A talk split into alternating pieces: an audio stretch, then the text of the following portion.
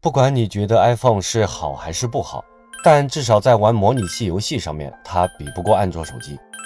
今天的视频给大家介绍一个普通 iPhone 运行 PSP 模拟器的视频，不用越狱，不用自签名，直接通过 App Store 进行下载安装。不过从苹果的一贯策略来看，虽然模拟器本身是合法的，但是下架也基本上是肯定的。所以刷到这个视频的你，如果感兴趣的话，那么一定要抓紧时间整起来，以免错过了。当然了，如果你能顺手分享一波，那就更好了。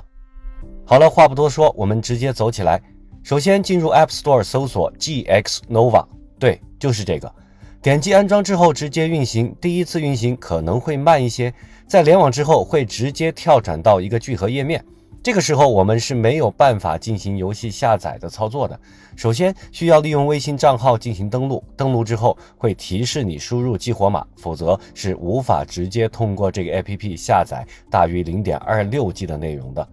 激活码当然需要花钱，不过没有也没有关系。我们可以自己想办法找到游戏的 ISO，然后通过 Mac 电脑的文件管理器，或者在 Windows 上通过 iTunes，或者是其他第三方的助手工具来把镜像传输到手机内。我们以 Mac 电脑为例，将手机和电脑连接以后，启动音乐这个程序，点击 iPhone 的图标，然后选择同步设置，在弹出来的对话框里选择文件，找到 GX Nova 这个 APP，并且点击，会看到 PSP 这个文件夹。为了方便后期的管理，我们可以先在桌面上建立一个文件夹，比如 ROMs。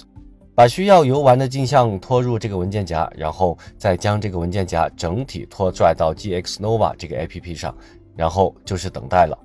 我这边看不到进度条，不过当你在这个图标下面看到 ROMs 这个文件夹的时候，就说明拷贝已经完成，我们就可以拔下数据线，开始尽情的游玩了。怎么样，是不是不复杂？我简单的测试了一下，PPSSPP 的运行状况是非常好的，在具体的操作上和其他平台的没有太多的差别，但是没有 Git 库，所以具体到哪个游戏的实际运行情况，就需要靠大家来实际的进行测试了。欢迎大家在视频里进行留言和分享。模拟器的即时存取功能没有问题，各种设置呢，我也简单的测试了一下，也没有遇到可见的问题。如果你正好有支持 iPhone 的手柄的话，也可以去掉屏幕上的虚拟按键，直接用手柄来进行游玩，以获得更好的体验。这期节目就到这里，最后提示一下大家，本视频的目的在于分享交流模拟器的相关资讯。如果你喜欢某个游戏，请支持正版。最后求个关注、订阅和收藏，我们下个视频见，拜拜。